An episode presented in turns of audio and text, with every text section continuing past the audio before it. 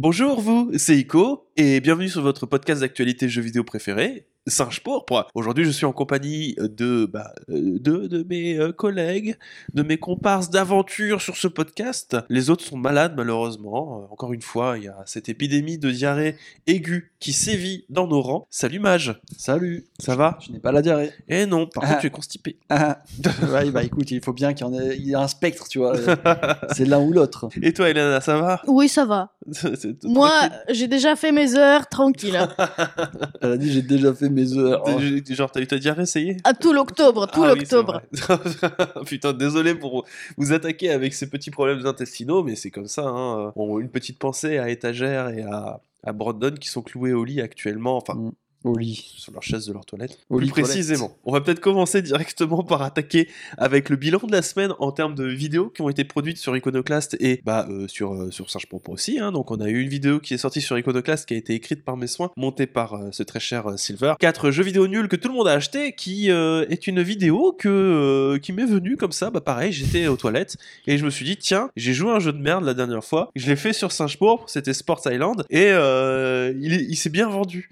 Et je me suis dit, mais pourquoi est-ce qu'il y a des jeux qui sont pas bien, qui se vendent quand même bien Et c'est quoi les autres jeux qui sont considérés comme mauvais par Metacritic, etc. Et qui sont quand même bien vendus? Donc j'ai fait une petite liste de quatre jeux et on a essayé de comprendre euh, ce qui s'est passé. Et la réception a été plutôt bonne. Donc euh, avoir des idées sur les toilettes, c'est une bonne chose finalement. Oh, les messages désastreux. Bah, c'est le temps que tu passes à Non, mais- réfléchir quand même. Il faut qu'on, on peut pas leur faire croire comme ça qu'on est tout le temps sur les toilettes. Pas. Je suis Bah, pas- Comme tout le monde Non Bah, Oui, mais là, là, dis-toi que nous, nous, on, ça va, on se déconnecte, après on parle, on voit très bien que c'était van, mais eux, ils nous voient une fois par semaine et ils se disent, il y en a tout le temps là sur les chiottes, c'est pas possible.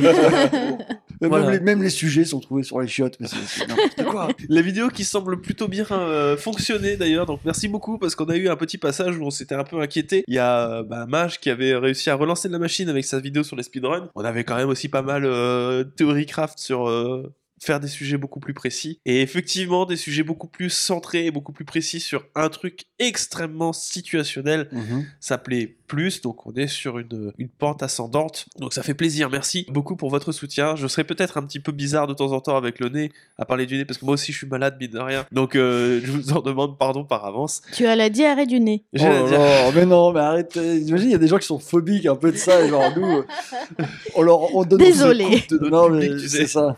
Bref, euh, il n'y a pas que euh, sur Iconoclast qu'il y a eu des vidéos. Je vous ai proposé un test également de Super Mario RPG qui est disponible sur Singe pour cette fois-ci. Je vous donnerai un peu plus de détails parce que j'ai terminé le jeu finalement euh, par rapport à la semaine dernière. Je sais pas s'il y aura un test de PlayStation Portal qui va arriver sur cette semaine parce que quand même ça fait beaucoup de vidéos euh, à faire pour ma part en sachant Peut-être que qu'il aura une vidéo en plus, peut-être qu'il aura pas de vidéo en plus, on verra Je bien. verrai. En tout cas, moi, c'est prévu. Euh, je vais vous parler du PlayStation Portal dans ce, ce, ce- ce Bientôt. podcast-là. Déjà, je vais vous faire mon, mon premier retour ici. C'est la première fois que vous l'entendrez là. J'en ai déjà parlé avec les gens sur le, sur le Discord, hein, mais euh, comme ça, au moins, ce sera fixé là-dessus. Sachant que je suis le seul à tester la, la machine qui est juste devant Mage d'ailleurs, hein, qui est là. euh. Et j'en ai strictement rien. Ok, merci. Ça t'es jaloux parce qu'il n'y a pas de Oui, c'est vrai. Xbox Portal.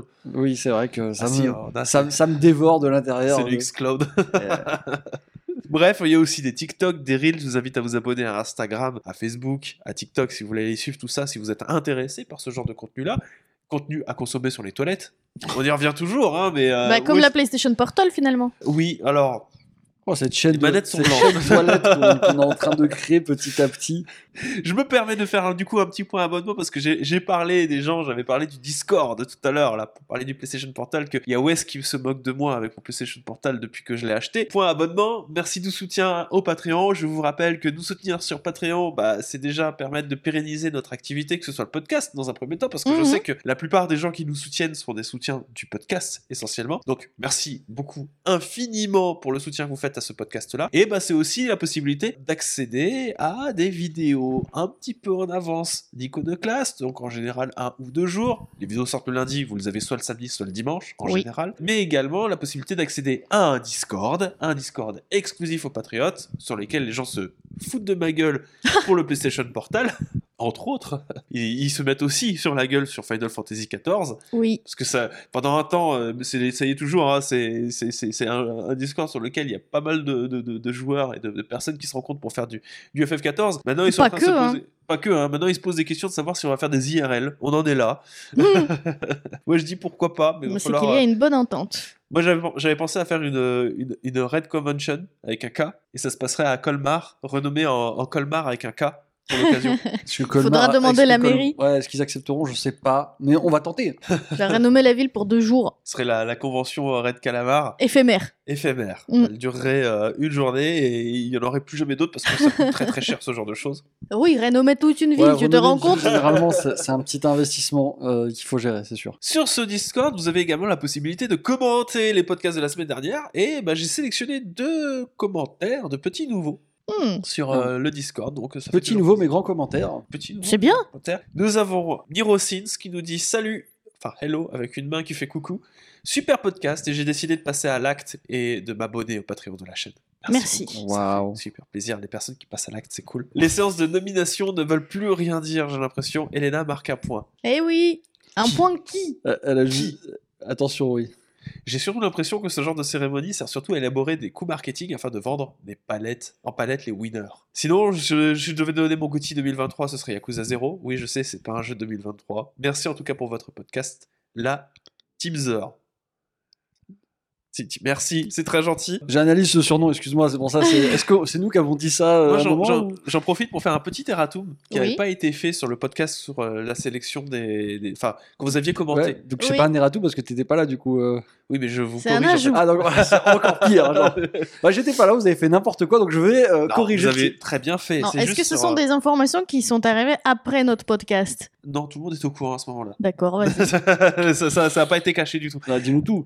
C'est euh, Dave the Diver sélectionné en tant que jeu indépendant de l'année. Mhm. C'est pas un jeu indépendant du tout en fait, ce Dave the Diver. C'est un jeu soutenu par un énorme éditeur qui s'appelle euh, Noxon, qui est un multimilliardaire coréen. Mhm. Oh. Donc euh, c'est pas parce qu'il est en pixel art qu'il est euh, indépendant. Et entre temps, il y a euh, Geoff Keighley qui a monté au créneau pour défendre la position de ce jeu en tant que meilleur indépendant. Oh là là. Pour dire que oui, mais vous savez, euh, les jeux indépendants sont divers et variés. Non, mais- En gros, du moment que c'est pixelisé, c'est que c'est indépendant. Est-ce que pour tu lui. sais sais qu'un milliardaire peut être indépendant? Je veux dire, il y a un moment où, eh mec, C'est oh, pas parce que t'as de l'argent que t'es pas indépendant. c'est pas Et parce puis- que je suis entre des Mountain Dew et des Doritos que c'est sponsorisé. Je ne comprends pas ce Et que puis vous il voulez dire. décide lui-même ce qu'il fait quand même, donc Non, il est indépendant. C'est là que vous voyez bon. que bon, euh, Indépendant et vacciné. Très honnêtement, s'il y a bien quelqu'un à remettre en question le statut d'indépendant, c'est très probablement Geoff Keighley. Mais euh, Ah, on pas ça y est, la session van, Geoff Keighley est lancée. Désolé, je l'aime pas, c'est pas nouveau. Bah c'est bon, on Ça est en fait, euh, Deux ans décembre. et demi qu'on fait le podcast et je l'aime pas. Tout Oui, le mais- monde le sait. On est en décembre, c'est bon. L'arc Donc, euh, Geoff Keighley est ouverte, donc je pose ma question. Bon. Qui lit quoi? Qui lit, euh, qui lit tout. Mhm, Voilà. Le deuxième commentaire de. Je suis désolé, je vais peut-être écorcher ton nom, mais en même temps, euh, commencer ton prénom par BC. Euh, Non, non. Krisholf. Krisholf. Bah, Moi, je dirais plutôt Brischloff. Brischloff. Krischro- Bri Krisholf. Bricholf. Bricholf. Allez, on a réussi. Allez, on enlève le C, ça fait Bricholf. Bricholf, hello tout le monde. Je voudrais réagir par rapport à ce que disait Ico dans le dernier podcast, le meilleur anniversaire du jeu vidéo par rapport au jeu Pokémon Écarlate et Violet. Pour ma part, cet opus de- et Pokémon Arceus ont vraiment été un vent de fraîcheur de fou dans la licence de Pokémon, car c'est vraiment la première fois que je me suis senti vivre une aventure. Pour avoir eu pratiquement tous les Pokémon, c'est une licence qui me tient particulièrement à cœur et que je préfère à d'autres licences comme le dernier Zelda par exemple, qui ne m'ont jamais fait ressentir ça. De plus, je pense que Ico surestime la déception qu'a pu apporter les derniers Pokémon et qui ne peut vraiment pas être comparé à Marvel. Pokémon n'a pas besoin d'avoir vu 20 films et 10 séries pour bien comprendre le plus euh, suivant. Actuali. Je... non, mais, je suis pas certain que ce soit le genre de choses qu'on reproche à Pokémon, mais, euh, non, mais je- sur- sur- Non, non, mais c'était surtout vis-à-vis de ton argument. euh, Justement, tu comparais euh, euh, le, le désintérêt que les gens ont eu à Marvel. Oui. Mais sauf que, tu vois, c'est précisément ce qu'il dit, c'est qu'on n'a pas besoin de regarder tous les films, euh, bah, on n'a pas besoin de jouer à tous les jeux Pokémon pour absolument Bah, euh, ouais. comprendre ce qui se Moi, je passe veux, bien, après. je, je veux bien accepter la critique, tu vois, de me dire que j'ai Mhm. peut-être surestimé la déception des gens. Quoique, enfin, je suis désolé, c'est compliqué. En fait, euh, il y, a des gens, il y a une masse de personnes déçues. Il y a qu'à regarder les commentaires des gens Oui. sous les sous les trailers, le fait que Pokémon Company désactive systématiquement les pouces sous les commentaires, c'est quelque chose qui est visible et que euh, malheureusement, tu peux pas te baser uniquement sur une expérience personnelle et éventuellement celle de, ton entourage. Tout à fait, mais du coup, tu peux lire la Mais suite du commentaire.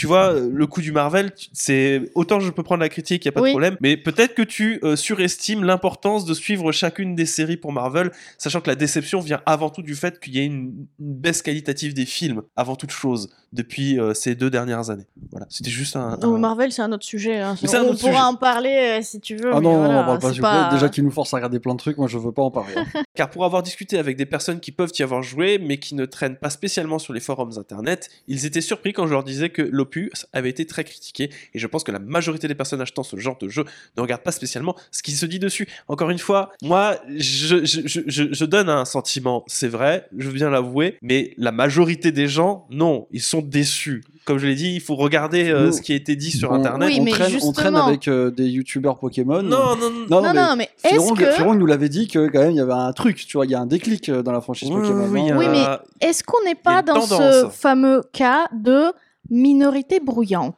Parce que Non, les gens qui non. sont sur Internet et qui parlent sur les forums et qui se plaignent, ça reste une minorité bruyante. Certes, il y a des gens qui sont pas contents, mais qui ne se plaignent pas, ça c'est clair qui ne disent rien parce que ou ils ne sont pas euh, sur les forums ou quoi que ce soit, ils n'ont pas moyen de contacter Pokémon Company, etc. Mais est-ce que vraiment le plus large public de Pokémon, est-ce que c'est eux qui se plaignent et est-ce que vraiment ils sont pas contents mais- parce que c'est ça, hein, c'est parmi les gens qui sont pas contents, tout le monde ne se plaigne pas et tout le monde n'est pas visible. Bah, Donc on est dans ce problème-là. C'est comme les commentaires YouTube. C'est euh, je- la partie la plus le bruyante. truc, tu vois, qui- c'est que Pourquoi Non, ça non, commencerait non, mais- que maintenant les trucs de, bruyants, tu de vois toute manière, c'est pas c'est pas quelque chose qui fonctionne parce que je veux bien comprendre que peut-être que j'ai le regard biaisé parce que je me base sur ce qui se dit sur internet. Ça, il y a pas de problème, je veux bien l'avoir. Mais moi, à ce rythme-là, je peux aussi contre-argumenter si je me base sur mon expérience personnelle en disant que moi, j'ai dans mon entourage des personnes qui ne suivent pas ce qui se passe sur internet et qui ont été déçues. Tu vois, je prends mon frère, par Mhm. exemple, je peux prendre euh, Jérémy, par Mhm. exemple. C'est des personnes qui sont déçues de la licence Pokémon et qui jouent depuis le premier jeu aussi et que ben euh, Pokémon Violet et Écarlate, ah, c'est pas quelque chose qui leur a euh, plus plu que ça et qui Mhm. estiment que c'est quelque chose qu'il fallait pas faire. Tu vois,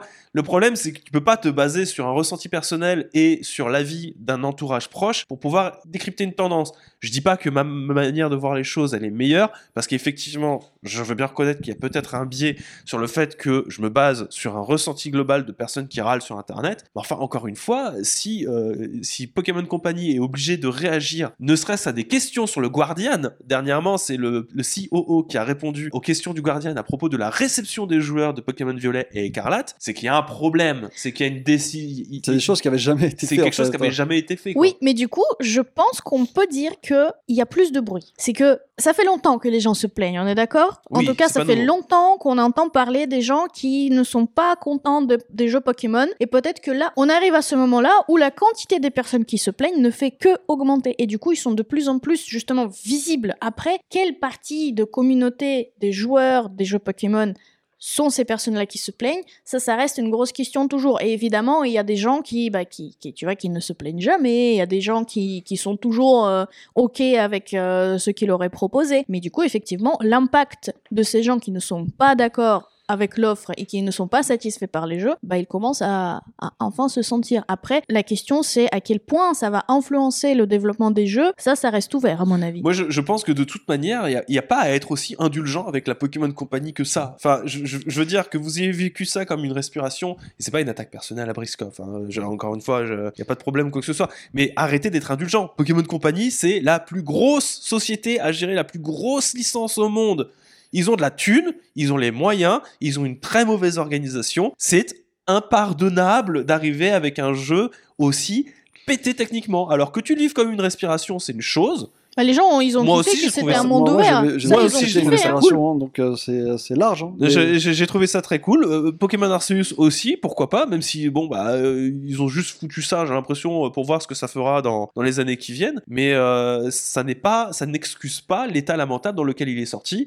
Et je suis désolé, mais les DLC qui sont arrivés tout de suite après, ils ont pas, ils ont, ils ont rien sauvé du tout. hein. Il y a même, il y a jamais eu de patch pour ne serait-ce que corriger les soucis de performance. Mm. Je- donc non, je suis désolé, je reste campé sur mes positions. Euh, pour moi, encore une fois, au global, il y a un, euh, ça va dans le sens d'une déception sur ces jeux. Ils se sont très bien vendus parce que le parc de la Switch, parce que la licence Pokémon. Mais je serais très curieux euh, de voir à quel niveau Et effectivement, les gens sont déçus ou pas de ce qui a été donné. Parce que ça, ce serait très intéressant à essayer de trouver, mais bon, c'est très compliqué problème, vu justement le, basé que sur euh, la quantité du public. euh. On vous retrouve sur Discord euh, le, Exactement, le- faire sur, le euh, 9 euh, le 9 samedi enfin samedi 9 décembre faire une battle royale euh, vocale pas, euh, autour de Pokémon. Encore une fois, je veux, je veux Alors pas attention pour les hein. annonces parce qu'ils vont t'attendre. hein.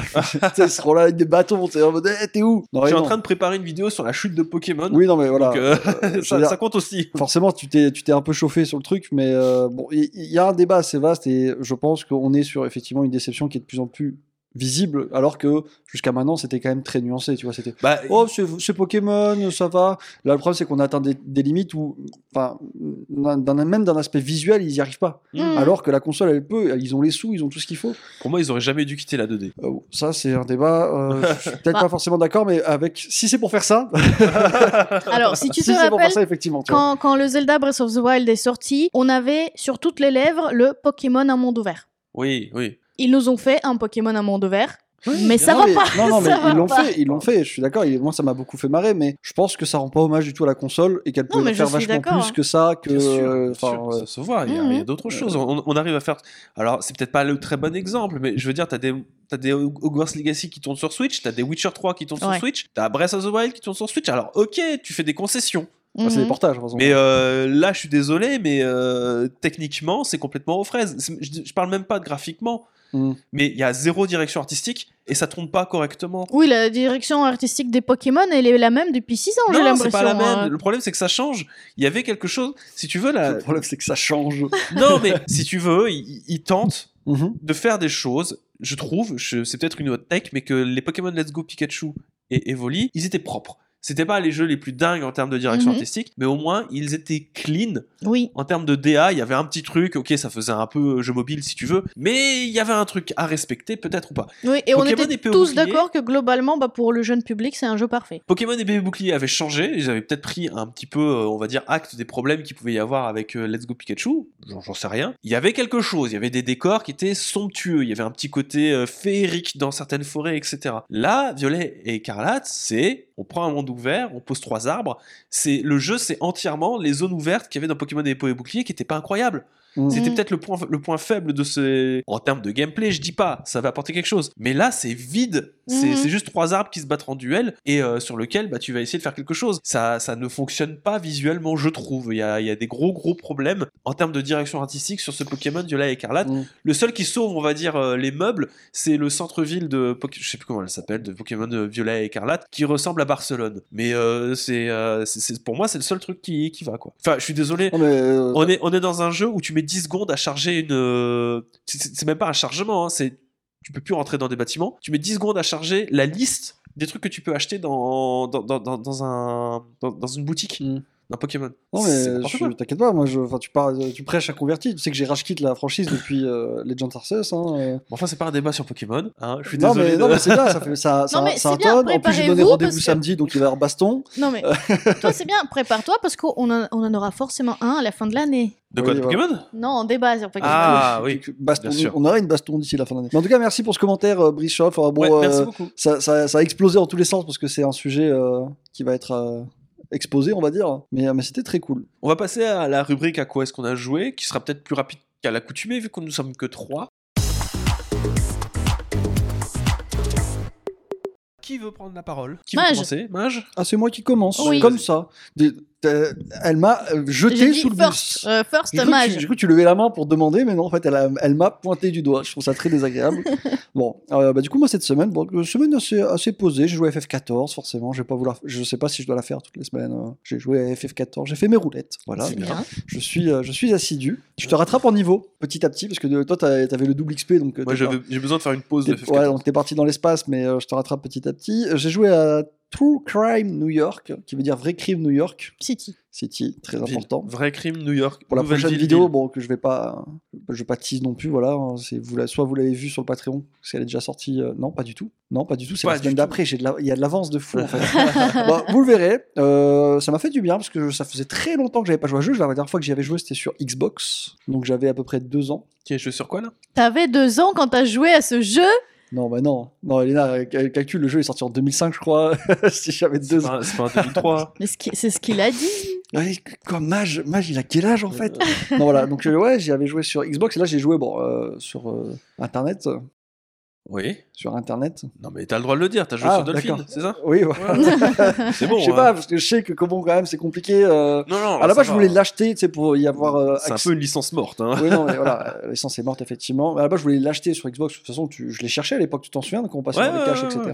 Bon, euh, j'ai regardé les livraisons, c'était un peu long, c'était compliqué, fallait que je finisse mon sujet parce que justement, je m'en sers pour mon Après, là, t'as l'avantage de pouvoir capturer. euh, tu captures le, le jeu. Oui, oui. Bah voilà, bah, si tu l'avais pris sur Xbox, ça aurait été compliqué. Oui, non, mais voilà. Parce qu'il est pas rétrocompatible. En plus. Bon, bref, j'y ai joué, euh, c'était très très cool, c'était un bon souvenir. Bon, il a mal vieilli, ça c'est sûr. Euh, Trucam qui est un jeu un peu un GTA-like, du coup, euh, où vous êtes un, un policier, un flic, un mec énervé qui tabasse des gens dans la rue, bien qu'il soit flic. Et euh, bah, c'était c'était très cool. Bon, je l'ai pas terminé parce que, euh, encore une fois, il a mal vieilli. Et euh, sinon, ma semaine, je l'ai terminé sur Back to the Dome.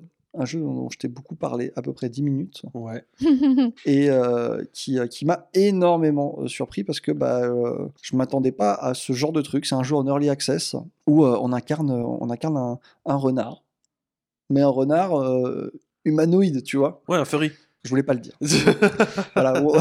non mais façon Zootopia, bref. Et Un furry. euh, voilà, donc on a un renard journaliste qui est arrêté parce que voilà, il a, il a tenté de dénoncer le maire qui, euh, qui est en bisbille avec, euh, enfin qui est en, en, en- comment dit-on, euh, en affaire avec une usine qui déverse des trucs dans le, dans Mhm. un, un bazar monstre. Le maire nous fait arrêter, on finit en tôle et le but, bah du coup, c'est de survivre en tôle en tant que renard euh, journaliste un peu, euh, un peu lâche, un peu corps de lâche, un peu, un peu victime, on va pas se mentir. Et euh, bah du coup, bah, c'est- c'est c'est- c'est coupé de jour en jour avec des activités, des horaires. C'est un peu une simulation de prison Ouais, comme Persona. ou persona.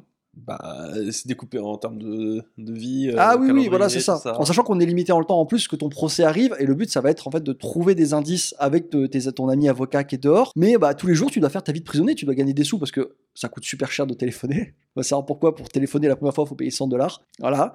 Et bah, petit à petit, tu te mets en- dans un groupe, tu rejoins un gang, tu peux rejoindre un gang, tu te fais euh, ton équipe, et le but, c'est de s'enfuir. Et euh, bon, pour le moment, il est en early access. Je connais, ça c'est Prison Break.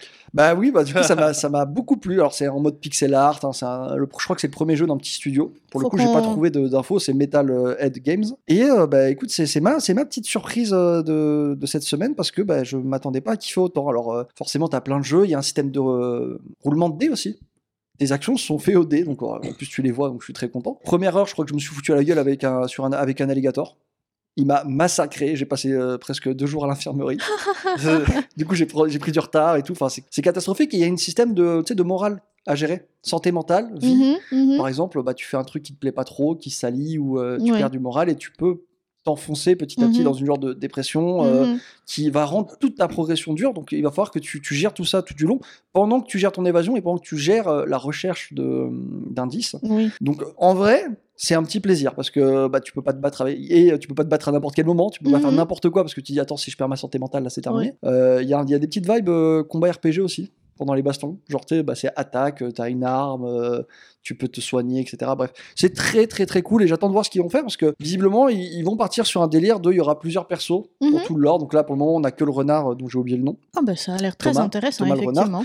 Et euh, je sais que petit à petit, par exemple, on aura des persos qu'on a vus. Il y a un gros, euh, un puma, euh, un puma géant qui, qui parle pas trop. On va pouvoir l'incarner, donc je suppose que ça va changer bah, l'intérêt et euh, la manière de Bah, il a s'évader. pas le même problème, je Oui, pense. c'est ça, c'est ça. Il a pas les mêmes problèmes, peut-être pas les mêmes objectifs, ou juste la manière de s'évader va être différente. Mhm. Et à la fin, il y a un troisième perso qui va sortir. Donc j'attends, j'attends de voir. Pour le moment, il est que en anglais. Je préfère vous le dire. Je crois qu'il est à 15 euros sur Steam. Mais euh, c'est vraiment mon petit, euh, mon, mon petit truc de, de- ma petite surprise. Pour le coup, je m'attendais pas du tout à ça. hein. C'est un jeu que t'as pris sur Steam? Ouais. Waouh. T'as vu, t'avais- Ouais, non, mais, Non, je, mais là, voilà. c'est- Ça y est, hein, quand, quand j'achète un jeu sur Steam maintenant, c'est que vraiment, il y a de la... et que je me suis pas fait rembourser au bout des heures, Ouais. c'est qu'il y a quelque chose, et pour le coup, euh, c'est très très très très stylé. Je vous invite à ne serait-ce qu'aller voir ça, Mhm. ou euh, quelques reviews, j'en ferai une, je pense, là, parce que. Bah, écoute, si, si ce jeu il te plaît, ce qu'il faut qu'on essaye, c'est bon. C'est autre chose. C'est un jeu de société, mais on a Ah. un Dig It Out aussi euh, avec la prison et tout. euh. Ah oui, non, bon, après, bon, c'est- j'aime pas la prison non plus, euh, c'est pas. oui, mais c'est il pas euh, le- l'objet- beaucoup, la le- prison. je peux t'y Euh, envoyer. Être, être emprisonné à tort, ça te plaît parce que vraiment, je sens qu'il y, de y a de la passion dans ce que tu Ouais, dis. T'as envie d'éprouver le. tenter de, de- de sortir de prison euh, Non, non, ça va, ça m'intéresse pas. Surtout, bon, là, c'est catastrophique. Des fois, t'as des, des gangs qui te donnent des missions pour gagner des sous. La dernière fois, je devais donner du laxatif à un mec parce qu'il s'était embrouillé avec des gens. Et mon, ma seule technique pour lui donner, c'était soit de le convaincre, donc de devenir pote avec lui, soit de le mettre dans ma nourriture et lui proposer ma nourriture. Sauf que je l'ai mis dans ma nourriture, je lui ai proposé, mais j'ai dû la manger après. Oh. Parce que oui, on peut se chier dessus, faut qu'on aille aux toilettes et tout. La santé mentale, c'est Oui. exceptionnel. Vraiment, ce jeu me fait autant rire qu'il me, qu'il me, qu'il me plaît. Il est bien construit en plus, parce que je trouve que ce côté, euh, tu sais, euh, euh, furie, voilà, si tu veux le dire, euh, euh, ça donne un petit style euh, à la personnalité des personnages. Tu Ouais. vois ce que je veux dire? Et euh, vu qu'ils n'ont pas tenté de donner des traits humains aux bestioles, c'est du euh, pixel art, je trouve ça génial. Parce que bah, du coup, tu vois un lapin, tu dis, ouais, bon, lui, c'est. euh, Victime. non, au contraire, c'est euh, cette imagerie qu'ont les lapins de, de- de mecs un peu fous furieux, tu vois, euh, complètement tarés. Tu vois un alligator, bon, moi, complètement con, j'ai essayé de le planter direct.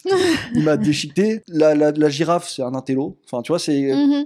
Finalement, les, les côtés animaux, c'est plus pour donner des personnalités aux personnes. Et euh, je trouve ça génial parce que du coup, du premier coup d'œil, tu sais très bien à quoi tu vas t'attendre. Mhm. Donc voilà, si vous euh, testez le jeu, ne plantez pas le crocodile géant dans la première heure, c'est une mauvaise idée. Très bien. Voilà, voilà. Et du coup, Elena, t'as joué à quoi? Alors moi, j'ai lancé un jeu qui s'appelle Arcade Paradise. C'est un jeu qui m'intéressait depuis un moment déjà parce qu'il est quand même sorti en 2022 si je me trompe pas. Oui, il est sorti euh, en 2022 et il est dispo sur Game Pass. Donc je me suis dit bon. Il faut peut-être un jour le lancer pour voir ce que ça donne. C'est un jeu de gestion et c'est un jeu de gestion de salle d'arcade. Tu incarnes un personnage qui est en fait un, on dirait un enfant d'un gros riche, mais euh, un enfant qui, qui, qui est complètement déconnecté de la vie et qui, qui, qui, a, qui a raté ses études, on dirait. Bah, tu me le vends pas du tout là. Là, ça, ça donne pas très envie. Oui, mais c'est un peu le background. Et grosso modo, ton, le père de ce personnage-là, il te force à aller s'occuper de, bah, de la gestion de la laverie automatique qu'il possédait pour faire tes preuves. Grosso modo. Donc là, je vous dis, je vous parle de la laverie automatique dans un jeu de gestion de salle d'arcade. C'est normal. On commence le jeu en faisant la gestion de la laverie automatique. Donc là, actuellement, je gère euh, Pourquoi les lessives. automatique dans l'arcade? Bah, en fait, je t'explique. Ce qui se passe, c'est que Tu sais, c'est que c'est un business désastreux quand la personne s'arrête. Attends, je t'explique, tu vas voir. Vas-y, dis-moi.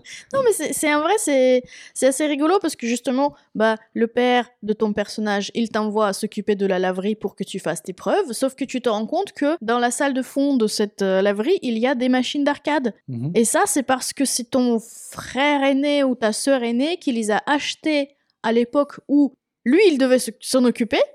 Donc c'est comme si c'était un business de famille en fait. C'est le père, il envoie tous ses enfants s'occuper de cette laverie là pour leur apprendre la vie. Et toi, t'es à fond dedans dans, les jeux de dans les jeux vidéo et dans les jeux d'arcade. C'est le jeu, il se passe dans les années 90 et tu te dis tiens, ce serait peut-être plus intéressant d'acheter plutôt des jeux d'arcade. En plus, ça rapporte euh, pas mal d'argent euh, les jeux d'arcade. Les gens euh, pendant qu'ils font leur lessive, ils jouent à des jeux.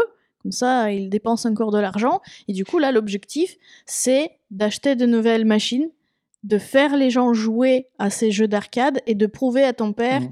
que c'est plus intéressant d'avoir une salle d'arcade qu'une laverie automatique. Du coup, c'est comme ça qu'il est déshérité ou Alors ça, je sais pas. Par contre, euh, le personnage, il se fait menacer de d'être envoyé à l'usine, de travailler à l'usine si euh, s'il ne répond pas aux attentes de son père. Oh, les menaces qu'il a fait.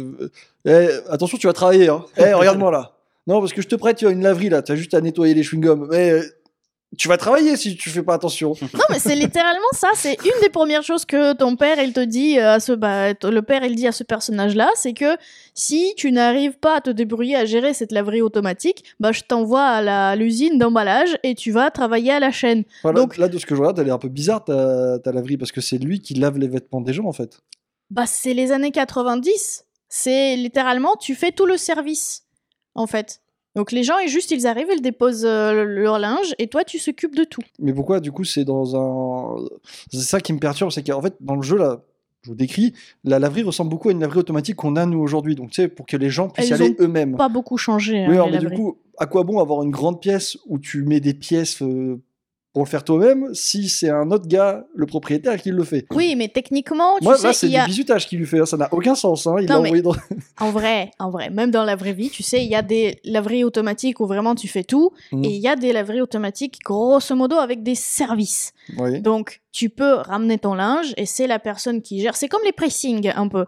Donc, c'est la personne qui, se, qui gère le pressing ou la laverie qui s'occupe à faire ta, ta lessive, ton séchage et voire même le repassage. Là, il n'y a pas de, de partie repassage, mais grosso modo, voilà, tu, tu es là, tu peux attendre, tu peux rester ou tu peux partir. Mhm. Et du coup, tu n'y penses plus, tu reviens à la fin de la journée. D'accord. Donc c'est vraiment ce type-là où euh, bah, il y a quand même une personne qui gère tout, qui s'en occupe et qui, euh, qui ramasse euh, l'argent. Parce que c'est aussi la question de, de, de, de payer, tu vois, visiblement, qui, qui est inclus là-dedans. Mais du coup, ton objectif, c'est pour le moment, c'est de prouver à ton papa, ton que les jeux d'arcade, c'est pas mal et que tu veux pas aller à l'usine de l'emballage. désolé, quoi. C'est, euh, t'as vendu l'arc- l'arcade et moi je suis resté bloqué sur. Mais elle est bizarre, ça laverie quand même. hein. Oui, mais c'est ça. C'est pour le moment, je fais ça. Je lave le linge des Mhm. gens pour pouvoir accéder à la, à t'as partie. pas, euh, t'as toujours pas de truc d'arcade. Non, j'ai des, des, j'ai des machines euh, d'arcade, mais elles sont dans ma salle euh, arrière. Ouais, je vois. là, et il y en a genre salle. 5 et les gens, ils jouent quand même. Ok. Donc ils les jouent en attendant. Et mon objectif, c'est augmenter en fait le gain que j'arrive à, faire avec ces jeux d'arcade pour dire à mon papounet que en fait euh, je gagne plus avec les jeux euh, qu'avec la laverie. Ouais, la, la daddy issue là. euh, Non mais c'est ça. Non, Et- mais oui. hein. Alors par contre, ce que j'ai remarqué dans le jeu, c'est que visiblement l'univers du jeu est un peu, un peu difficile.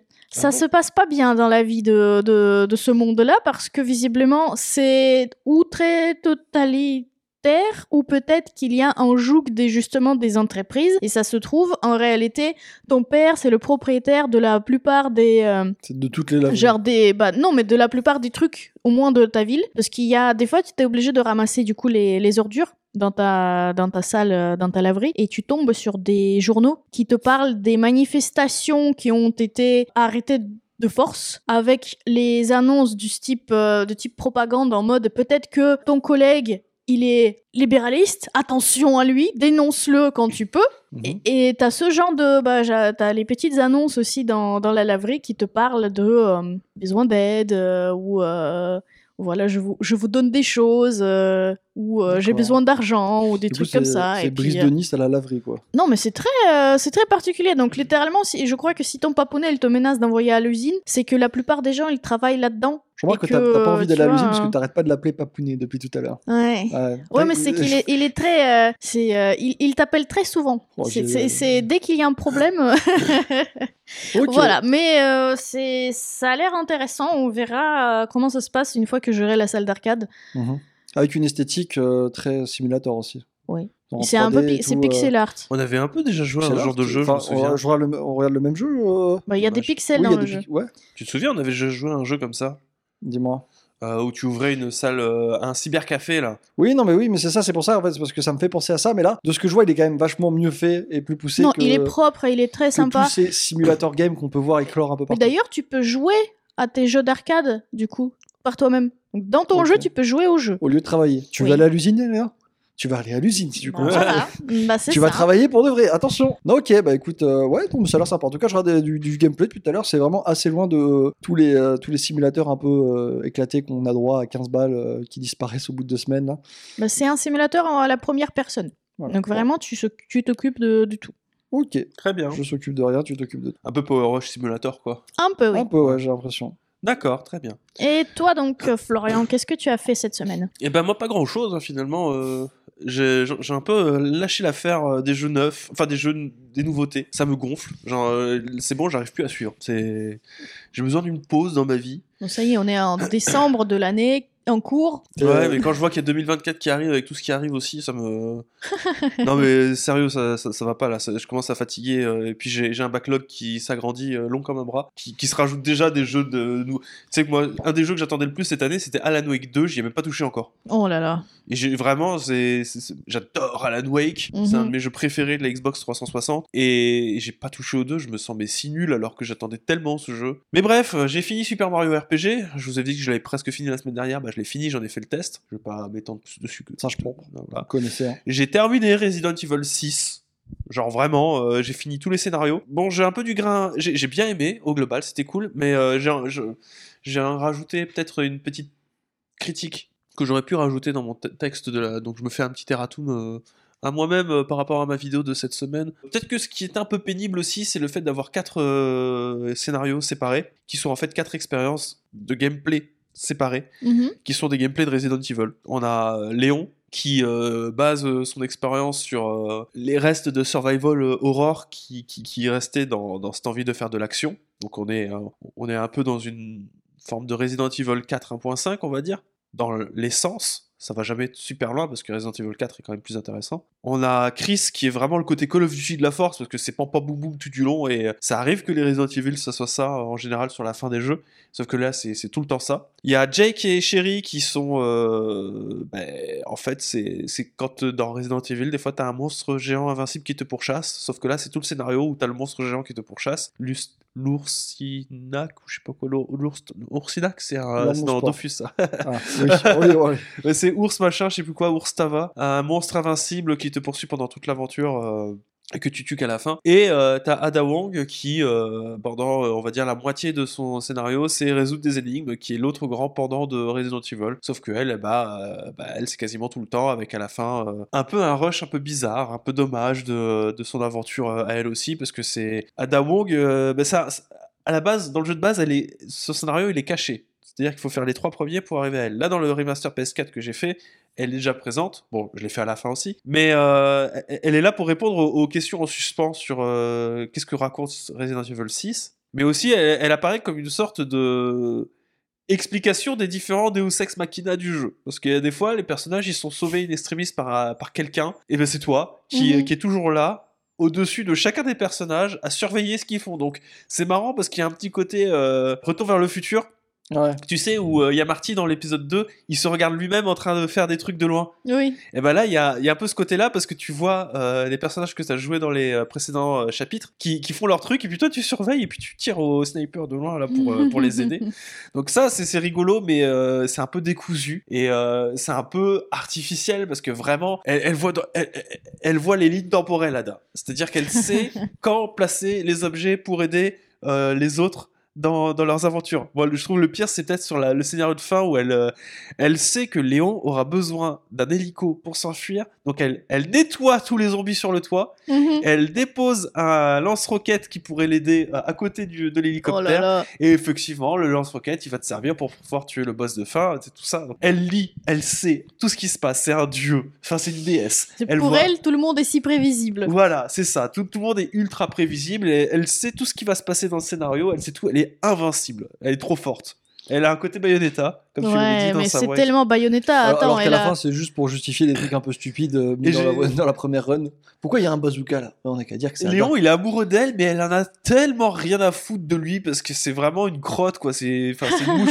Enfin, c'est rigolo. C'est- Je reste sur un sentiment extrêmement positif malgré tout, mais euh, bon, y y il y a ce découpage, on va dire, des scénarios qui m'a un peu, euh, un peu gêné, euh, pas trop, mais un peu quand même parce que ça, ça fait, du coup, ça fait. Ça fait 4 jeux, quoi, tu Mhm. vois. Ça fait presque 4 jeux parce que chaque scénario fait entre 4 et 5 heures de complétion. Donc c'est un peu 4 jeux et Pas euh, mal, qui oui. s- ouais, mais ça fait 4-5 heures qui se renouvellent jamais vraiment parce que tu Mm. sais à quoi t'attendre tout du long. Le pire étant le scénario de Chris Redfield pour moi parce que c'est vraiment bourrin pour être bourrin. Et sinon, bah, je me suis relancé dans mon idée de clean euh, mon, euh, mon compte PSN avec en finissant des des trophées. Je n'ai débloqué aucun nouveau trophée platine, mais j'ai relancé euh, il y a une quinzaine d'heures sur euh, Persona 5 Strikers où j'ai recommencé le jeu en impossible pour pouvoir monter euh, mes euh, niveaux de lien au niveau 99. Je suis niveau 82. C'est pas forcément long parce que je farme pas. J'ai pas fait l'option de farm parce qu'il y a une option pour arriver à ça qui est de garder le jeu en mode facile et de faire une requête en boucle pendant 15 heures. Parce que euh, il faut passer du niveau. euh, tu finis le jeu à peu près au niveau 50-55. Mhm. Et, euh,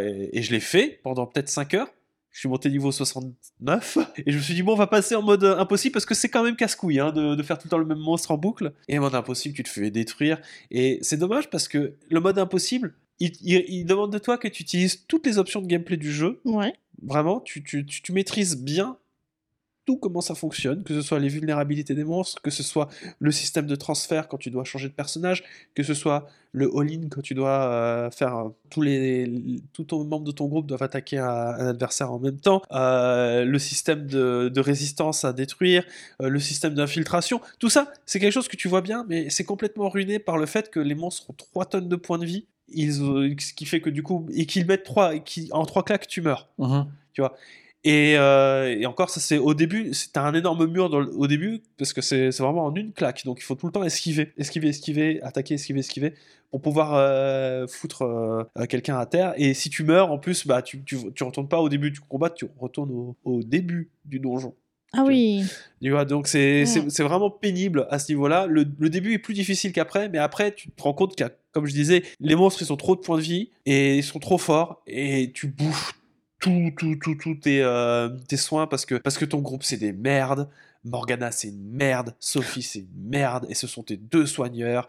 Et eux, ils prennent deux claques, ils meurent. Donc, du coup, bah, tu te finis à, à- à taper un boss, par exemple, avec juste les deux personnes qui sont restantes, parce que tu vas quand même pas claquer toutes tes pilules de résurrection euh, sur Morgana et sur Sophie euh, constamment. Mhm. Et du coup, c'est juste, c'est juste long parce qu'une fois que tu as maîtrisé le jeu et que tu as compris que le mode impossible, bah, il est faisable, mais qu'il faut esquiver et bourrer les magies et, euh, et viser les, les, fa- les faiblesses de tout le monde, bah, ça passe, mais c'est juste beaucoup trop long. Et tu passes tout le temps ton temps dans les menus pour te soigner parce qu'ils ont trop de points de vie. Donc je trouve ça dommage d'avoir fait ça. Pourtant j'ai mon Lucifer avec euh, j'ai mon Lucifer niveau 99 avec euh, les statistiques ma- maxées. hein. donc euh, c'est pas rien. Lucifer c'est une euh, c'est une invocation que tu ne peux faire que dans un New Game Plus. Mhm. Et c'est la meilleure invocation que tu Ouais. puisses avoir. Mais c'est pas assez. C'est pas assez. C'est pas assez. C'est pas assez. Bon bref, je pense que la semaine prochaine j'aurai réussi à arriver à 99 en filigrane et je vais voir pour faire euh, d'autres jeux à côté. Je sais qu'il y a Square Enix qui va nous envoyer un nouveau jeu qui devrait arriver bientôt, donc il faudra que je le fasse aussi, peut-être sur Switch, on verra. Voilà, voilà ce que j'ai fait cette semaine. Peut-être qu'il faut que je retourne sur FF14 aussi.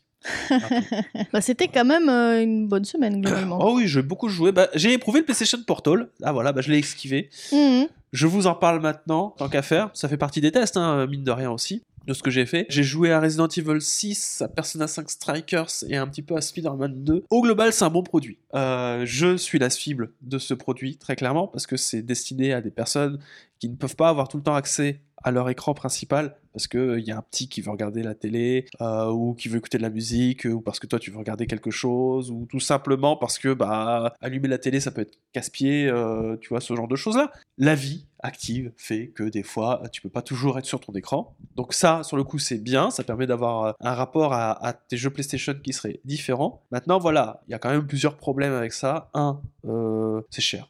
Mm. 220 balles quand même, c'est pas, c'est pas rien. Deux, je, je ressasse hein, les problèmes globaux que vous connaissez, il n'y a pas de cloud gaming, c'est-à-dire tu peux pas jouer aux jeux du PlayStation Plus Premium qui sont dans le cloud. Tu vois. Pour moi ça c'est un peu problématique, parce que euh, quitte à devoir faire du streaming depuis ma console, j'aurais aimé faire du cloud, tu vois. Tu sais, genre il y a des jeux PlayStation 3 et PlayStation 2 qui ne sont jouables que dans euh, le PlayStation Plus Premium en version cloud gaming. D'accord. Tu sais pas, c'est pas la console qui les fait tourner, c'est euh, toi qui Ah. joues en cloud. D'accord. Donc il faut qu'absolument ce soit la console qui tourne ton jeu. Voilà, il faut que ce soit ta console qui tourne ton jeu. Si le jeu il est en, dans le nuage, tu peux pas. Donc par exemple, si tu as ta PlayStation que pour jouer en nuage, bah tu, tu peux pas utiliser ce Ouais, truc. après, euh, les gars, si vous avez pris une PS5 juste pour jouer dans le cloud gaming de PlayStation, euh, vous avez un C'est problème. pas je une désolé. Xbox. Attention.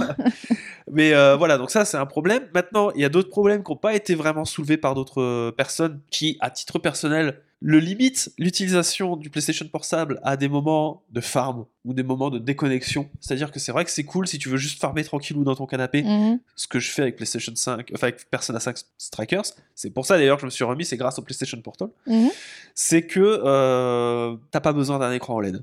Pourquoi tu n'as pas besoin d'un écran OLED Parce que c'était une des critiques que les gens lui ont fait, parce que vous aurez vu les défauts du streaming de, de très très loin. Et le streaming a énormément de défauts. C'est peut-être sur votre propre Wi-Fi que vous allez faire tourner euh, votre PlayStation Portal, Mhm. mais il y a quand même des problèmes à faire du streaming depuis votre propre Wi-Fi. Une connexion Wi-Fi, ça n'est pas stable. Donc, à partir de là, que vous soyez fibré ou pas, il suffit que vous ayez un drop, que vous passiez par exemple de, je sais pas moi, 500 mégaoctets en descendant à, d'un coup vous descendez à 200, Mhm. et ben ce drop de moins 50%, ça va faire paniquer le PlayStation Portal et vous allez avoir tous les artefacts pro- problématiques qui peuvent apparaître.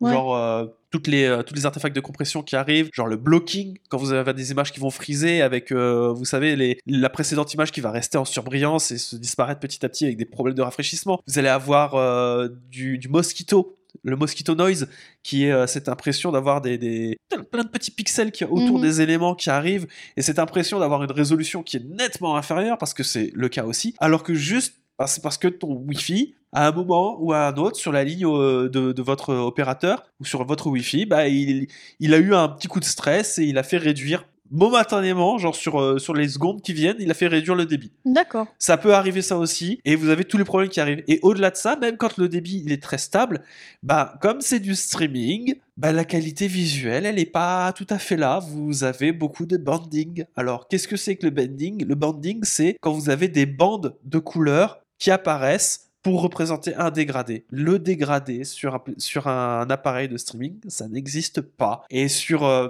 des jeux avec euh, de basse luminosité comme Resident Evil 6, eh ben ça se voit. T'as des nuages, on dirait que c'est des points PNG qui ont été posés. T'as, par exemple, ça se voit, c'est euh, flagrant sur les sauvegardes. Quand je dois sauvegarder mon jeu depuis directement la PlayStation 5 sur PS5, sur Persona 5 Strikers, pardon, vous avez le menu du PS5 qui arrive pour la sauvegarde. Et ce menu-là, cette image du menu, c'est un dégradé de gris. Mhm. Sur une télé, ça se voit le dégradé. Ça commence en bas à gauche, c'est blanc, et ça se finit en gris foncé. Bah, ça n'existe pas sur PS Portable. Ah. C'est, vous avez un ensemble de bandes de couleurs qui vont du gris clair au gris foncé, parce que il y a des, des euh, comment dire, il y a un outil de compression qui est appliqué Mhm. sur le PlayStation Portable pour que, euh, pour que euh, le streaming soit le plus fluide possible et ça passe par une dégradation des couleurs et une dégradation des contrastes. D'accord. Et si vous aviez un écran OLED, les défauts visuels vous auriez sauté à la figure. Du coup, c'est très cool. Il y a peu de latence, ça fonctionne très bien pour du farming, pour des expériences courtes, peut-être éventuellement pour du rétro, éventuellement, ou pour des jeux indés. Mais c'est vrai qu'il faut pas s'attendre à une qualité visuelle euh, incroyable. Il y, a, il y a beaucoup de dégradations, comme j'ai dit, de, de couleurs qui sont liées en fait au streaming et qui pour moi me confortent dans l'idée que bah, le cloud gaming, c'est pas du tout, du tout, du tout, du tout l'avenir et qu'on en est très loin parce que tu peux pas. tu- si, déjà ça pose problème pour des personnes qui sont fibrées, Oui. faut avoir conscience d'une chose. Hein. Euh, si euh, il y a des taux de transfert de un truc comme 50 à 60 mégabits par seconde sur des Blu-ray ou sur des jeux, si on te réclame d'avoir un SSD sur PlayStation 5 pour lancer tes jeux, c'est qu'il y a des taux de transfert de données qui sont extrêmement importants, qui sont supérieurs en fait au minimum requis, enfin au, au- au prérequis standard pour le cloud gaming. En général, on te dit d'avoir une connexion de 15 mégabits seconde pour que le jeu soit correct, mais 15 mégabits par seconde, c'est pas suffisant pour retransmettre un jeu vidéo en 4K, Mhm. même en 1080p. Ouais, ça, c'est Il faudrait sûr. du 30 à 40 mégabits seconde. Et le problème, c'est qu'il est plafonné à 15 mégabits seconde en général sur ce genre de choses-là. Et, et ça se voit. Ça se voit. Alors peut-être qu'il y en a qui vont trouver que je suis pointilleux, mais euh, autant je peux me faire à la latence sur certains jeux. C'est pas quelque chose qui, euh, à la longue, on s'y fait. Autant visuellement, bah, pour moi, il y a un gros problème. On a une énorme perte qualitative avec le streaming. C'est quelque chose qui m'emmerde sur, les, sur euh, le streaming de vidéos quand on est sur Disney+, etc. Et vous le savez, euh, ici, moi, je suis team Blu-ray 4K. Et c'est quelque chose qui est nettement plus visuellement embêtant quand vous faites du, du jeu dans le cloud. Voilà. J'en parlerai dans la vidéo un peu plus en détail. Et également sur ma prochaine vidéo que je suis en train d'écrire sur euh, la chute de Google Stadia. Eh voilà, oui. voilà. On va passer aux news Allez. Ouais, c'est parti. C'est l'heure des actualités. Euh, du coup, on va commencer avec notre première actu. Ah, C'est parti. Est-ce que vous connaissez euh, Nuverse? Nuverse. Non. C'est l'éditeur de Marvel Snap. Est-ce que vous connaissez Marvel Snap? Oui, Oui. oui, oui. C'est un jeu de cartes sur mobile dans Qui- lequel vous faites un petit deck, euh, très rapide d'ailleurs. hein. Qui était pas dégueu, d'après ce que j'ai compris. Ouais, qui est plutôt pas dégueu. Bon, Marvel Snap est un peu concerné, mais pas trop loin. Euh, sachez que Nuverse a été un peu déçu de ses résultats financiers dernièrement. Mhm. Et que ça va pas trop trop trop bien. Donc du coup ils ont décidé de se retirer du jeu vidéo et de licencier des gens. Ah, Et carrément, ils annulent euh, le jeu vidéo. Ils font, ouais, c'est bon. Ouais on annule. C'est finito le jeu vidéo pour nous. Euh, du coup bah ça va pas se faire sans euh, quelques petits euh, soucis dans euh, les projets qu'ils avaient en cours, notamment de jeux service. Donc tous les projets de jeux vidéo sont annulés.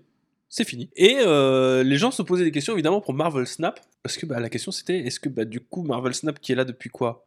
Un an? Ah non, oui. un, un an? Est-ce que Marvel Snap va être fermé aussi? Bon, euh, j'ai envie de dire, c'est un peu comme Nevali, cette histoire. Disons qu'ils sont euh, en posture de se faire racheter. Je pense que Marvel Snap n'a pas trop de problème à avoir là-dessus. Ils vont se faire racheter. C'est Marvel quand même. Oui, derrière. ça reste Marvel, Marvel. euh, Ça fonctionne, c'est plus de 100 millions de dollars de revenus en août dernier, ce qui est stratosphériquement Oui, enfin, plus après, important que Yu-Gi-Oh! et Magic Ready. C'est parce qu'ils ont quand même le, soutien de TikTok dans cette Oui. histoire. Faut, faut, faut le préciser. C'est pour ça qu'on a eu autant. Enfin, Mm. que j'avais remarqué que j'avais beaucoup de pubs TikTok, Marvel Snap. Tu vois, je me suis dit, bah, c'est Marvel, ils doivent mettre les mots, etc. Non, c'est parce que c'est le même groupe qui possède TikTok et, euh, et Marvel Snap. Enfin, Faut préciser, Universe, il- est possédé par ByteDance, qui Oui. possède le groupe de C'est TikTok. ça. Voilà. C'est ça. je me suis qui, hein en chemin. Voilà. Donc voilà, donc euh, vous inquiétez pas, pour, Marvel Snap, je m'inquiète pas trop. C'est pour le reste, hein, euh, pour les rachats des- du reste, notamment en ce qui concerne le parce que euh, il possède aussi Pico. Je sais pas si vous connaissez Pico. Hmm, C'est un concurrent solide au MetaQuest 2. D'accord. donc un casque de VR. Là, c'est un peu plus, voilà, un peu plus tranché. On sait pas trop. Recherche d'un repreneur pour la filiale de Moontoon Technology. Du coup, on est dans la, la recherche d'un repreneur encore une fois. Est-ce qu'il y a quelqu'un qui voudra investir dans euh, un casque VR, une société qui fait des casques VR concurrente au MetaQuest 2 et à tout ce qui se fait déjà en VR C'est moins certain. Ok. Voilà. Donc, euh, bah, courage à toutes les équipes qui se sont fait. euh, Ils sont en train de se Hein faire euh, secouer dans tous des les sens. de là. euh, ouais, non, mais c'est. Mais je pense pas qu'il y ait beaucoup de- d'inquiétude à avoir pour ce qui est de Marvel Snap en tout cas. Oui, si vous y jouez, je pense que ça va rester en vie pour le coup. Non, mais ça, ça- c'est trop une machine à pognon pour que euh, ça puisse disparaître comme ça. Vous inquiétez pas. On passe à la suite? On passe à la suite. On va parler de Starfield? Victor, Les yeux sont braqués sur Ah, Victor. ah. Non, mais Accroche-toi. en même temps, ça fait. bon, le contexte, c'est que moi, ça fait à peu près 6 mois. Le jeu n'est pas sorti depuis 6 mois, mais que je, je, je suis mis en, en égérie, en, gardien, en paladin de Starfield Non, sur, non, le mis- Discord. Tu t'es mis tout seul en Non, égérie de défenseur euh, Non, de mais- Starfield. Le fait d'apprécier le jeu, tu vois, et de pas vouloir l'anéantir non plus, fait de moi visiblement un paladin. Et dès qu'il y a un truc, je te jure, sur le Discord Red Calabar, dès qu'il y a un truc, Starfield mentionned, je suis invoqué pour me battre. Tu sais, genre, euh, euh, tu vois, le film Chaboté, là, où il y a le, le loup là, qui envoie l'épée sur, euh, sur Chaboté Ouais. Bah, c'est ça. C'est, T'es l'épée ou t'es le loup ou t'es le chat? bah, moi, je suis le chat, on me dit ramasse. ou t'es les genre, Peut-être que t'es les bots. non, mais c'est ramasse en mode, parce que je sais que je vais me faire déchirer, parce qu'il a, évidemment, il a plein de défauts, le jeu, mais on exige que je me batte. Donc voilà, bah vas-y, parlons de Bethesda, du coup. Est-ce que tu arriveras à défendre ce qui s'est passé? Je ne crois pas, monsieur. non, mais c'est- c'est- ça va pas ça.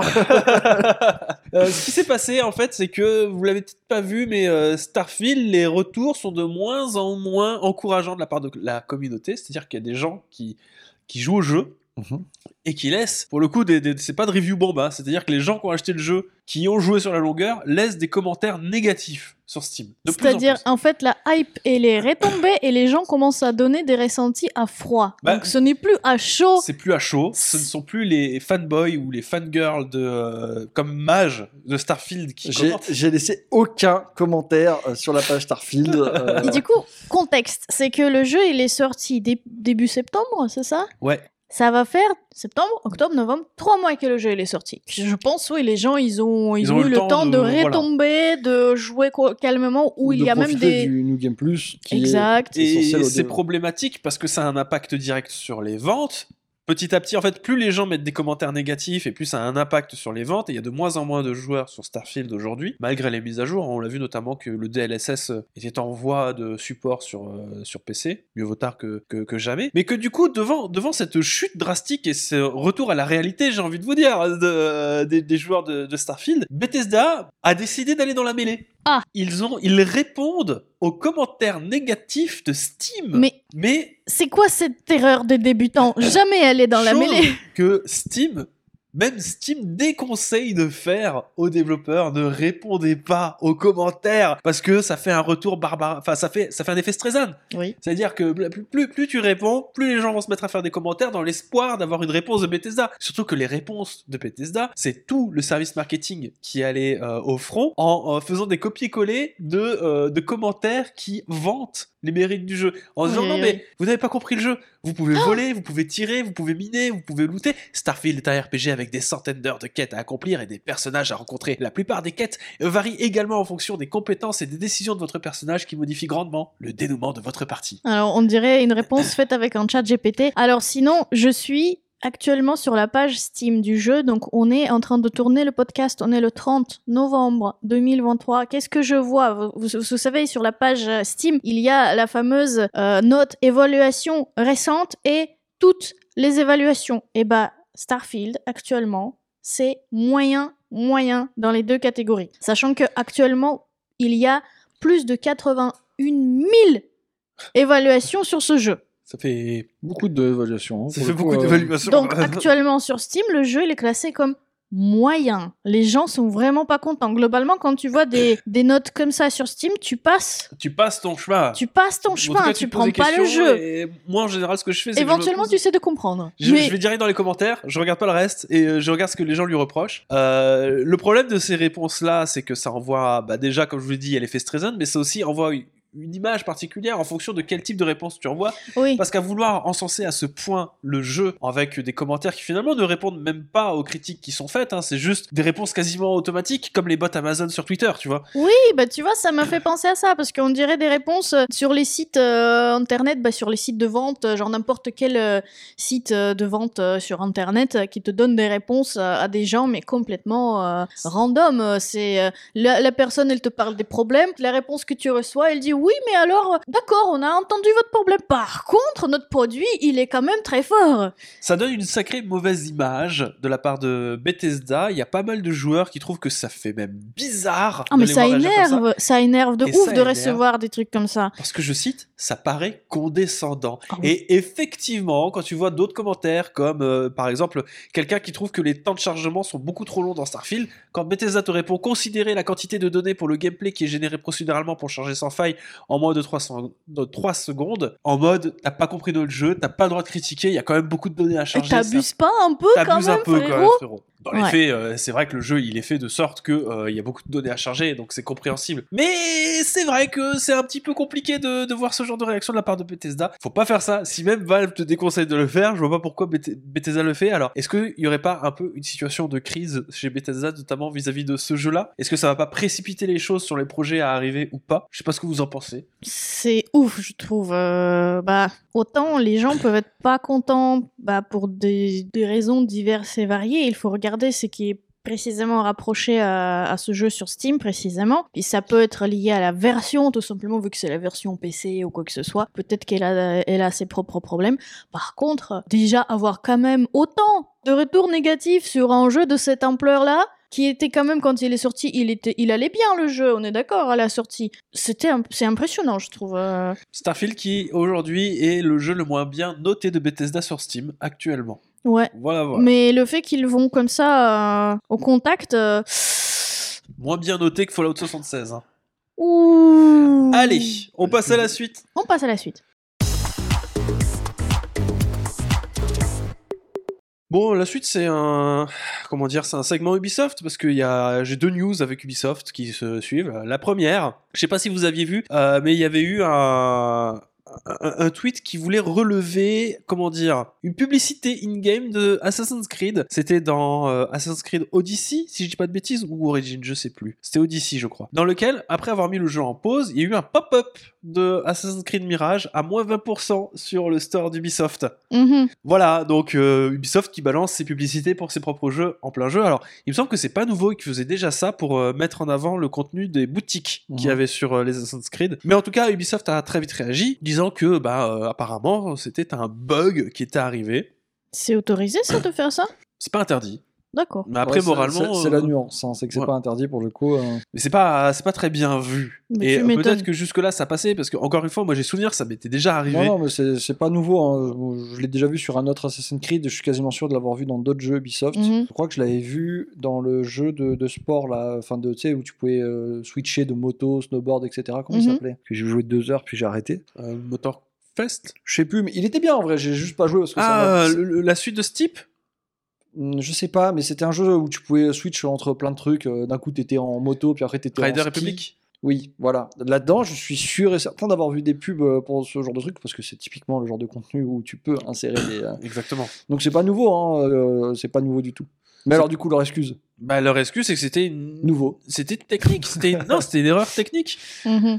Après, je vous avoue, bon, que s'il y a déjà des gens qui ramènent qui avaient déjà des pubs, je- ça fait un peu euh, bon Ubisoft et son image. hein. T'as l'impression que ça va bien, et puis après ça rechute. D'ailleurs, vu que dans cette impression, autant continuer dans le délire. hein, dans l'impression que ça va bien, puis après ça rechute. Il y a eu un leak, pour pas changer, encore un leak. Oui. Il y a eu un leak de euh, Beyond Good and Evil Remaster à cause Mhm. d'Xbox cette fois-ci. Ah d'accord. Ah, qui avait leaké une page de précommande de Beyond Good and Evil, le remaster, donc Mhm. pas le 2, hein, une remasterisation du Beyond Good and Evil. Donc On annonce un jeu en 4K, avec des améliorations de gameplay, l'intégration de trophées et de succès, avec peut-être éventuellement une révision des lumières, avec l'ajout d'un mode speedrun, parce que pourquoi pas, ça peut être intéressant. Beyond Good and Evil, c'est un jeu que j'ai adoré quand euh, je l'ai fait sur GameCube à l'époque, il y a très très très longtemps. Je vous avoue, pour être tout à fait honnête, j'attends pas spécialement la suite. Je trouve que Beyond Good Evil le 1 euh, se suffit à lui-même et est une aventure euh, suffisamment extraordinaire comme ça. Je dis pas que j'aimerais pas Beyond Good Evil 2, mais disons que connaissant Ubisoft aujourd'hui, c'est pas de cette Ubisoft là que je veux qu'il y ait un deuxième épisode. Je sais pas si vous voyez ce que je veux dire. Ouais. Ouais, c'est attends que d'Ubisoft qu'il change. C'est c'est mal barré. C'est mal barré. C'est mal hein. barré, d'autant plus que, voilà, l'information, elle est tombée. Ce qui est intéressant, entre guillemets, c'est qu'il y a des screens qui ont accompagné euh, ce remaster, et c'est un peu catastrophique. En fait, comment dire, le jeu est moins beau que la Mhm. version originale. Euh, je vous invite à aller voir, euh, je vous ai mis un lien, je l'ai rajouté pendant qu'on faisait le podcast, hein, je suis désolé, je l'ai fait un peu en mode sneaky, je suis tombé dessus, c'est pour ça le narratif a un petit peu évolué. Et euh, non, c'est clairement moins bien, les, les réflexions, l'eau est encore plus mal géré qu'à l'époque. Le jeu est complètement lissé, les couleurs trop réalistes brouillent un petit peu trop euh, le côté euh, cartoon que le jeu pouvait conserver. Il y a un côté un peu bizarre où le jeu semble avoir perdu un peu ses textures. Il y a l'eau notamment, on dirait vraiment qu'elle n'existe pas, que c'est juste un passage dans lequel tu peux passer au travers, tu sais, pour faire du euh, Mhm. sous-map. C'est c'est chelou. Je suis un peu un peu décontenancé parce que bah, je m'étais dit bah pourquoi pas Beyond Good and Evil euh, c'est vrai que c'est un jeu qui Aujourd'hui, c'est compliqué de le faire. Euh, sur PC, il me semble qu'il y a des problèmes de compatibilité aujourd'hui. Si vous n'êtes pas sur GOG, et je crois que ça lance d'ailleurs une machine virtuelle sur GOG pour pouvoir le- émuler la version PC de l'époque. Je vous dis, arrêtez-moi si j'ai des bêtises. Il n'y a que la version GameCube qui existe encore. Si j'ai pas de bêtises non plus, ou alors peut-être qu'ils ont fait un portage, mais ça j'ai un doute aussi là-dessus. Bref, c'est compliqué de jouer à Beyond Good and Evil aujourd'hui. Et c'était une plutôt bonne occasion, surtout si vous y rajoutiez tout- toute la surcouche moderne derrière. Mhm. Et je trouve ça dommage que des premiers retours qu'on a, ce soit pas ultra satisfaisant. Je trouve que c'est fou que Ubisoft arrive à foirer des trucs aussi simples que des portages. On, on- on re- on repensera au remake de Prince of Persia, Les Sables du Temps, peut-être? Je... Est-ce que tu veux vraiment y repenser? Est-ce que tu veux vraiment penser à ce, ce remake qui est là pour. euh, ben, on est cool. Ouais, ça, On c'est- est cool. Ouais, ouais, ouais, c'est. Je suis un peu circonspect de, toutes ces histoires. Enfin bon, on verra. Euh, sachant qu'en plus, de toute manière, il y a peu de chances que Beyond Good and Evil 2 euh, n'arrive à nouveau. En sachant que bah, l'article que je vous ai euh, cité pour le retour de Beyond Good and Evil avec la version remaster, excusez-moi, j'ai le débouché, ça s'entend peut-être, c'est qu'il y a eu pas mal de départs qui ont été faits, qu'il y a le projet qui a été pas mal amputé des éléments qui ont été montrés en 2018 entre temps, et que bah, malheureusement, Émile Morel, qui était le directeur créatif de Beyond Good and Evil 2, est décédé à 40 ans cette année. Donc j'ai l'impression qu'il y a la tragédie qui s'abat, euh, le- le- la, la malchance qui s'abat petit à petit sur, euh, sur ce projet. Je pense que pour le bien d'Ubisoft et pour le bien de toutes les personnes euh, qui, euh, qui, sont, euh, qui ont été dessus, faudrait peut-être... faut, faut passer à autre chose, quoi. Mm. Parce que là, c'est Bah c'est chaud, oui. quoi. Parce qu'en plus, oh, je sais plus, peut-être qu'on en a déjà parlé dans les Blast News de la saison dernière, mais au début de l'année 2023, bah, le studio de Montpellier, de chez Ubisoft, il y a eu une inspection de travail qui sont venus vérifier justement euh, l'équipe qui s'occupait de Beyond Good, Good and Evil 2. Ils ont une équipe pour vérifier s'ils avaient du pouls encore. en mode, Bah, c'est un peu ça, hein. Vous êtes vivant Bah, inspection de travail, oui, que les, les conditions de travail visiblement étaient pas bonnes du tout. Bah oui, écoute, euh, mais euh, des fois il faut lâcher prise. Et c'est fou comment c'est la phrase qui résume Ubisoft le mieux ces dernières Il y, a, années. il y a une histoire de d'orgueil dans, dans, dans Beyond Good and Evil. Je suis sûr, c'est un truc tout con. Il y a, il y a- un mec, il y a Yves Guillemot, pour lui, en mode French Touch, euh, ce que tu veux, euh, il veut se mettre aux côtés des grands noms, de- des créateurs français. Bon, enfin, Friend Touch euh, commence déjà par doubler ses jeux en français en général. euh, de base, je veux dire. On verra plus tard, hein, mais oui, effectivement. Il y a une histoire d'orgueil. Il y a une histoire d'orgueil. On passe à la suite La suite, donc, c'est euh, bah, toujours au rang des nouveautés. C'est peut-être un peu plus sympa. Hein. On a eu une date, enfin, pour Dragon's Dogma 2 qui arrivera le 22 mars 2024. Quand je vous disais que 2024 s'annonce pas mieux que 2023 en termes de sortie. Alors, pas, pas- attends, pas mieux. euh, c'est dans le positif, entre guillemets. Oui, mais euh, Non, mais pour les gens, oui, pour nous, c'est toujours compliqué. mais du non, mais coup, c'est on a plein cool de pour nous trucs à faire. juste que. Ouais, tu dis ça, tu dis ça, mais euh, t'es pas le plus euh, assidu sur les sorties. Hein, euh. Bah, donc, j'ai pas été super euh, hypé par les dernières sorties. c'est facile. Hein. Vas-y, bah, dis-moi une sortie qui m'a hypé là-dedans. c'est ton boulot. Oui, mais, non, mais faut que, ça me, faut que ça me plaise quand même aussi un peu. euh. Oui, peut-être, mais faut te forcer aussi un peu. Ah, peut-être. Oh, les phrases toxiques. Ah non, mais Oh, les phrases c'est toxiques. pas, c'est pas toxique. Tu crois que moi j'ai fait, j'ai fait Infinity Strash? Mais tu t'es régalé sur Non. Infinity Strash, tu t'es régalé sur Spider-Man. Personne veut faire Infinity Strash. J'ai fait Infinity Strash. Oh, c'est sûr que personne voulait faire WarioWare.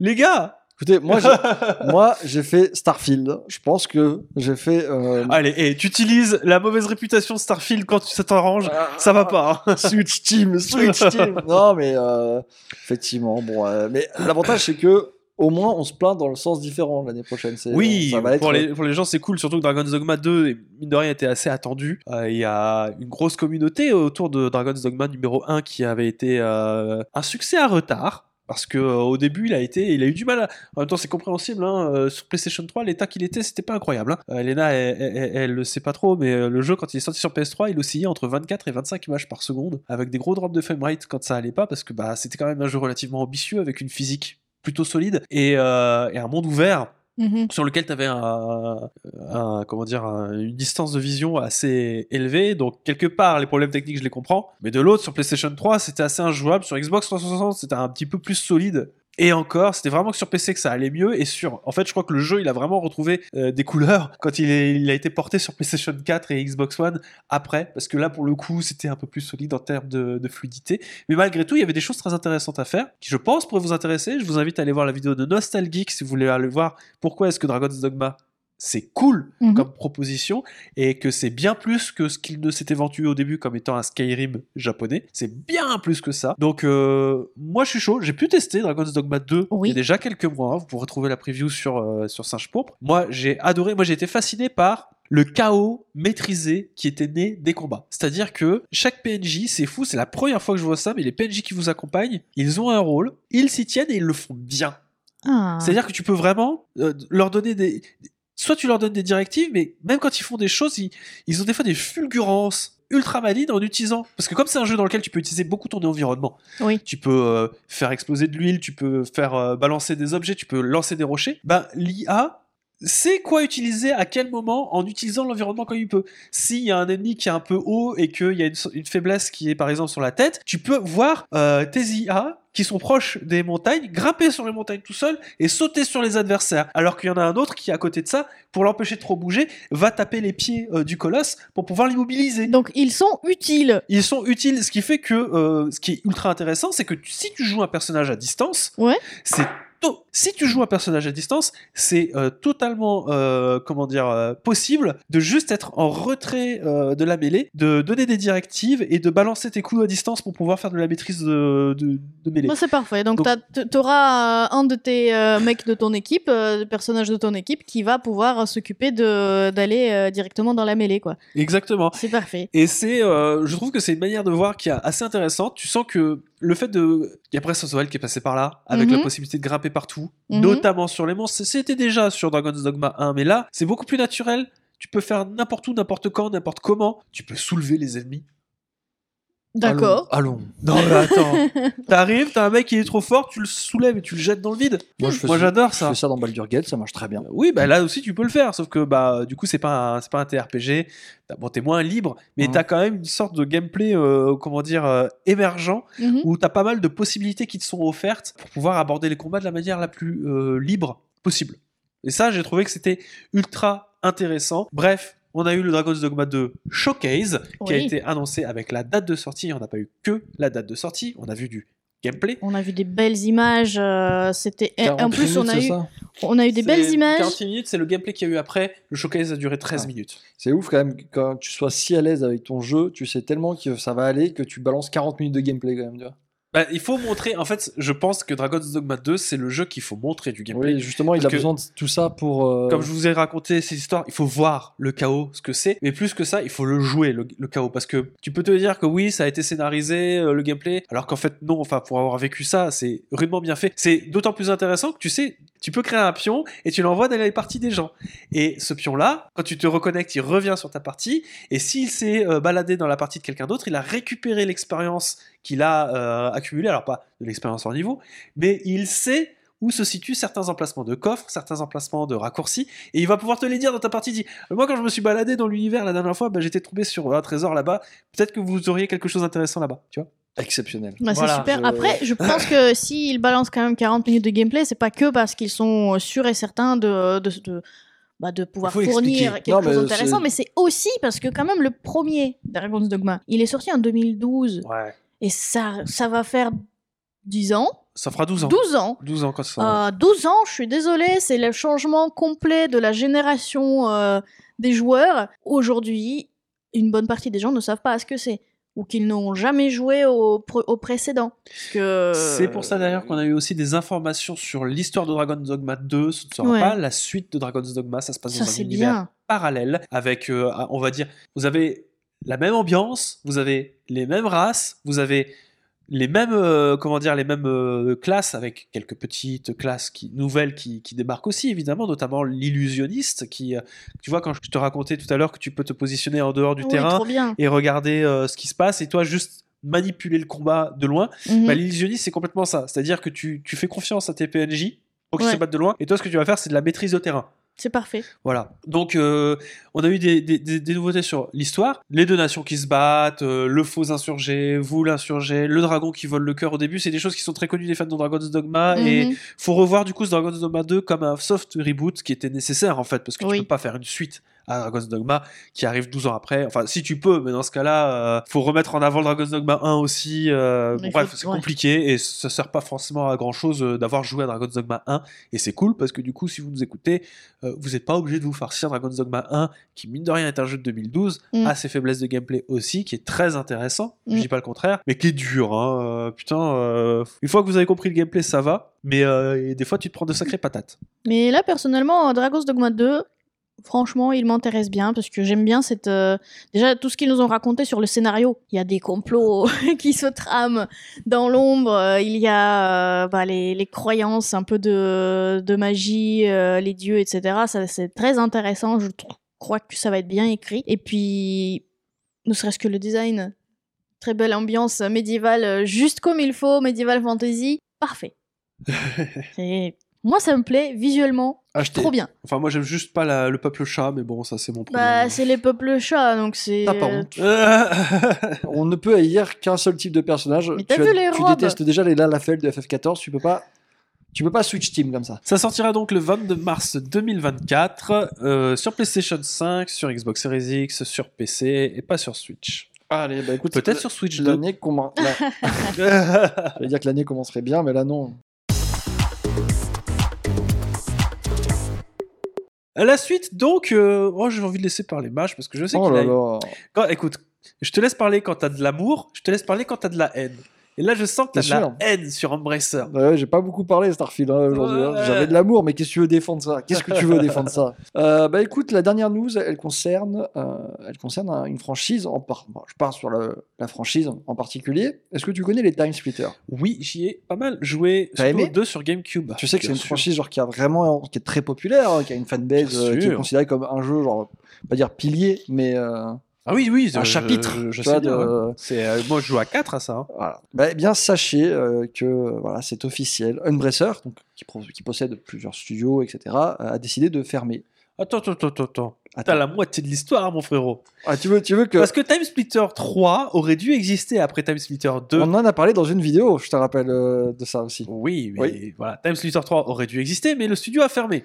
Parce que manque de liquidité, ça. Embracer a voulu reformer le studio. Parce qu'ils se sont dit, eh, quand même, il y a beaucoup de gens qui disent Time Splitter sur C'était Internet. le, le prime de... Alors, Embracer, c'est marrant parce qu'ils sont arrivés, ils avaient plein de thunes. Ouais, il y a bah, un deal qui on, s'est on- pas fait. on y viendra, on y viendra. C'est pour ça qu'en fait, j'étais en train de- d'instaurer le truc. D'accord, je t'en prie. Mais alors, du coup, voilà, j'allais dire, oui, bon, c'est- c'est c'est une relation un peu chelou parce qu'ils avaient fermé le truc, puis ils l'ont réouvert en disant quand même qu'il y avait du fric. Et on, est- on s'est retrouvé dans cette situation où, bon, finalement, ils l'ont annoncé, ils vont refermer ce studio le 11 décembre, donc la veille de Noël. Un Free move- Radical Design. Voilà, Free Radical Design, la veille de Noël, donc un move exceptionnel. On, on applaudit Embracer. Donc je sais pas dans quelles conditions ça se fait. Est-ce qu'ils ont des bonus? Est-ce que est-ce que c'est d'un commun accord? Est-ce que, enfin, c'est pas un commun accord, mais est-ce que c'est prévu pour que ça se fasse en douceur? Je ne sais pas. Euh, le move est désastreux et euh, ça rejoint un peu tous les moves désastreux d'Embracer de ces dernières années qu'ils euh, qu'ils apprécient, qu'ils aiment beaucoup mettre sur le dos de ce fameux deal qui était censé avoir lieu cette année, l'année dernière, ou je sais, enfin, Après 2 milliards quand même. hein. Non, non, mais D'accord, mais c'est pas une excuse parce que j'ai regardé un peu, j'entends beaucoup parler d'eux, ça chouine, ça chouine, l'accord, on sait pas si c'est Amazon, on sait pas euh, si c'est Xbox, on sait pas si c'est PlayStation, etc. Tout ce qu'ils sait, c'est qu'ils se plaignent que ça les a foutus dans la merde. Moi, j'ai vu qu'il y avait des grosses suspicions que ce soit sur les Émirats Arabes Unis. J'ai vu, j'ai pas compris.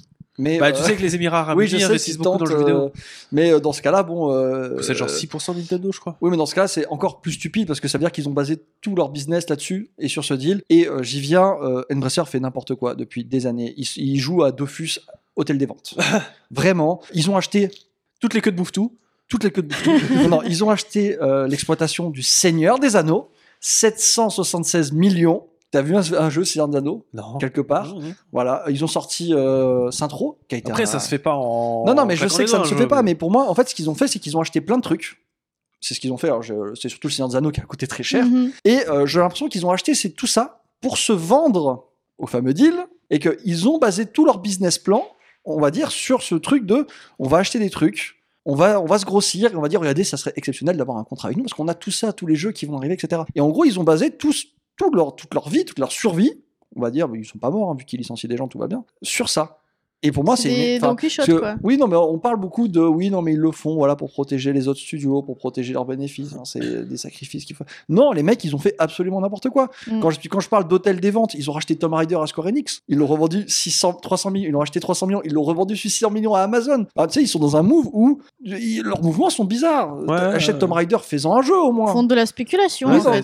Ouais, non, mais ça, donc c'est bien de le revendre pour revendre deux fois plus cher. Je suis d'accord, c'est bien, voilà, ça fait des sous. Mais il y, a un- il y a un move un peu bizarre derrière ça, tu vois. Le, le- quand t'achètes un truc pour le revendre un an plus tard, c'est que il y a un truc pas net derrière. Quand t'achètes des, des franchises pour euh, attendre de recevoir des offres euh, pour des, des trucs à plusieurs milliards, c'est pas bon, c'est pas bon du tout. Et de toute façon, de toute manière, quand ils font des jeux, c'est pas officiel, parce qu'on l'a vu, Saint-Tro. Tu te souviens du jeu Saint-Tro Il avait des bonnes idées. Oui, Mais le problème, c'est qu'il avait perdu toute la folie des, des précédents euh.